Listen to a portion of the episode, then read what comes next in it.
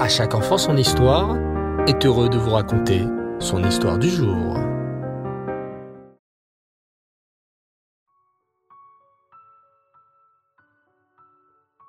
Bonsoir les enfants et Reftov, content de vous retrouver.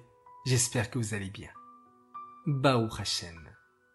Ce soir, j'aimerais vous parler d'un tzaddik vraiment spécial. Et ce tzaddik n'est autre que Avraham Avinu. Eh oui, le célèbre Avraham Avinu, notre ancêtre, le premier juif sur la terre, celui qui fit connaître Hachem partout à travers le monde. Bien sûr, vous avez certainement entendu l'histoire d'Avraham Avinu à travers les belles parachiotes de Lechlecha, Vayera et Chayesara. Mais laissez-moi vous raconter l'histoire de sa vie qui fut réellement une vie consacrée à Hachem. Avram Avinu est donc né à ur Son père s'appelait Terach et sa mère Amtalai.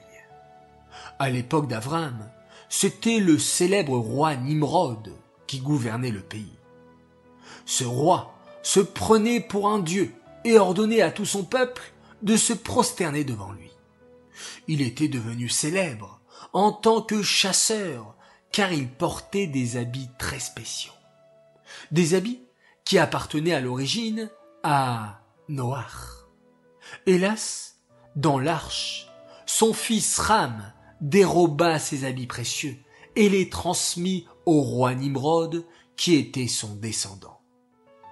Qu'avaient donc ces habits de si spécial? Eh bien, celui qui portait ses habits voyait tous les animaux se soumettre à lui, et il pouvait donc les chasser très facilement. Nimrod, qui portait ses habits précieux, était connu comme un puissant chasseur, et tous le craignaient pour cela. Nimrod avait aussi des astrologues à son service, des hommes qui pouvaient voir dans les étoiles le futur. Et quand le bébé Avram naquit, les astrologues coururent voir le roi Nimrod en lui annonçant qu'un bébé était né, un bébé qui, en grandissant, renverserait le roi Nimrod. En entendant cela, le roi Nimrod envoya ses gardes pour capturer le petit bébé Avram. Vite, que firent les parents d'Avram? Ils le cachèrent dans une petite grotte pour que les soldats de Nimrod ne le trouvent pas. C'est ainsi que le petit Avram grandit dans une grotte ses premières années. Puis, à l'âge de trois ans, il sortit de la grotte et fut émerveillé par le monde qu'il voyait. Waouh Mais qui donc a créé ce merveilleux monde? Il ne peut pas exister un palais sans propriétaire. Il y a bien un créateur de ce monde, et je le trouverai. Comme vous le savez les enfants, Abraham crut d'abord que c'était le soleil qui était le vrai Dieu, puis la lune, puis les étoiles. Mais à force d'observer et de réfléchir, Abraham comprit que seul Hachem était le véritable Dieu sur terre. Le problème, c'est qu'à l'époque d'Avram, tout le monde croyait aux idoles. Le propre père d'Avram, Terach, était lui-même un marchand d'idoles. Et un jour, que Terach demanda à son fils de garder son magasin d'idoles, Avram s'empressa de parler à tous les clients qui venaient pour les décourager d'acheter des idoles. Au contraire, il leur disait N'achetez pas ces idoles. Elles ne valent rien. C'est Hachem le vrai Dieu. Finalement, Avram, très courageux, brisa lui-même toutes les idoles du magasin de son père. Très en colère, son père l'emmena chez le roi Nimrod qui lui ordonna. Avram, soit tu te prosternes devant des idoles, soit je te jette dans la fournaise plein de Messirut Nefesh, de dons de soi, Avram préféra se jeter au feu. Et heureusement, Hachem le sauva. C'est pour cela que la première bracha de la se termine par Baruch Ata Hachem Magen Avraham. Béni sois-tu Hachem qui a protégé avec un bouclier Avraham. Et nous aussi, nous demandons à Hachem, dans la Hamida, de nous protéger comme il a protégé Avraham. Plus tard, lorsqu'il avait déjà 75 ans, Hachem ordonna à Avram de quitter son pays, sa famille, pour partir dans un endroit inconnu. Et Avram, plein de confiance en Hachem, accepta immédiatement. Encore un beau message pour nous les enfants. Quels que soient les chemins par lesquels Hachem nous fait passer, on doit toujours être certain qu'Hachem nous guide pour le bien. C'est ainsi qu'Avram prit sa femme, Sarai, son neveu, Lot, et tous les gens qu'il avait rapprochés d'Hachem. Hachem le conduisit en Eretz Kenaan, qui deviendra plus tard Eretz Israël. Mais à peine arrivé, catastrophe, une famine s'abat sur. Avram est contraint de se rendre en Égypte pour y trouver à manger. Et là, nouvelle épreuve. Sa femme Sarai se fait kidnapper par les Égyptiens qui la conduit chez Paro. Mais Baruch Hashem. Hachem protège Sarai dans le palais de Pharaon. Et ce dernier la renvoie, elle et Avram, avec de nombreux cadeaux et en s'excusant. Avram et Sarai retournèrent en Eretz. Et là, nouvelle épreuve. Lot, son neveu, se fait kidnapper. Courageusement, Avram part en guerre contre quatre rois pour libérer son neveu. Et, Baruch Hashem, il gagne la guerre et sauve son neveu Lot. Avram a un grand souci dans son cœur. Il n'a toujours pas d'enfant, car sa femme Sarai est stérile. C'est ainsi que Sarai va lui proposer d'épouser sa servante Agar, avec laquelle il donnera naissance à Ishmaël. Dans le désert, Avram est célèbre pour son Arnasatorim, son hospitalité. Il a planté une tente à quatre portes et il sert à tous les voyageurs de passage de délicieux. Tous viennent chez Avram et quand ils ont fini de manger et de se reposer, Avram les encourage à remercier Hachem car c'est lui qui nous donne tout. À l'âge de 99 ans, Hachem demande quelque chose de très dur à Abraham. Faire la Brit Mila. Sans hésiter, Abraham accepte de tout cœur et Hachem lui donne un nouveau nom. Son nom ne sera plus Avram, mais Avraham.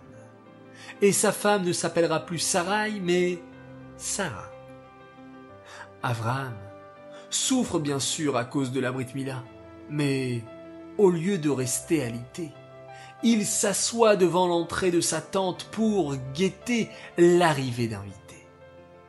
Et quand il voit trois étrangers arriver, malgré la douleur, il court à leur rencontre et les serre comme des rois. C'est à ce moment-là que ces hommes, qui sont en fait des malachim, des anges, lui annonce la bonne nouvelle. L'an prochain, lui et sa femme Sarah auront un petit garçon. Et effectivement, un an plus tard, Avram et Sarah ont un fils qui s'appellera Yitzhak. Oui, Yitzhak Avinu. Avram est heureux et comblé. Mais alors qu'Avram est âgé de 137 ans, Hachem lui demande une chose terrible sacrifier son fils. Son fils qu'il aime, son fils unique, Yitzhak. Et pourtant, là encore, Avram n'hésite pas. Il se lève tôt, prend un âne, le feu, du bois, et il part avec son fils Yitzhak sur la montagne indiquée par Hachem. Cette montagne s'appelle le Haramoria, la montagne sur laquelle se dressera des années plus tard le Beth Amikdash. Au moment où Abraham va faire la Akedat Yitzhak, Hachem lui dit Stop, ne fais pas de mal à ton fils. C'était juste une épreuve pour voir si tu écoutais et tu aimais vraiment Hachem. Mais non, jamais Hachem te demandera de faire du mal à tes enfants. Avram Avinu perdra plus tard sa femme, Sarah, à l'âge de 127 ans. Et il achètera la grotte de Marpella, très kadosh, pour y enterrer Sarah Imenu. Avram Avinu enverra également son serviteur Eliezer pour chercher une gentille femme pour son fils Yitzhak. Plus tard, Avram Avinu quittera ce monde à l'âge de 175 ans. Vous remarquerez, les enfants, que la vie d'Avram Avinu fut remplie d'épreuves, de choses difficiles qu'Hachem lui envoya. En tout, il reçut dix épreuves, parmi lesquelles être jeté dans la fournaise, quitter son pays, le kidnapping de Sarah sa femme, la Kedat Mais pourquoi Hachem envoya-t-il toutes ces épreuves à Avram? Hachem savait qu'Avram l'aimait, il n'avait pas besoin de toutes ces épreuves. En vérité, les enfants, toutes ces épreuves envoyées par Hachem à Avram Avinu, c'était pour nous donner des forces, à nous, les descendants d'Avram. Maasé Avot Siman Labanim. Hachem a envoyé toutes ces épreuves à Avram pour que nous aussi, lorsque nous rencontrons des difficultés, des situations difficiles, des défis dans notre vie, nous aurons les forces d'Avram Avinu pour les affronter. Et tout finira par s'arranger. En toutes circonstances et à chaque moment de notre vie, sachons imiter et prendre exemple sur Avram Avinu. Toujours bien recevoir les invités, avoir confiance en Hachem, être généreux et gentil avec chacun. Et ainsi, Machiach viendra très vite. Amen. Cette histoire est dédiée Lélo Nishmat, Esther Myriam, Bad Baruch Leib, Shalom.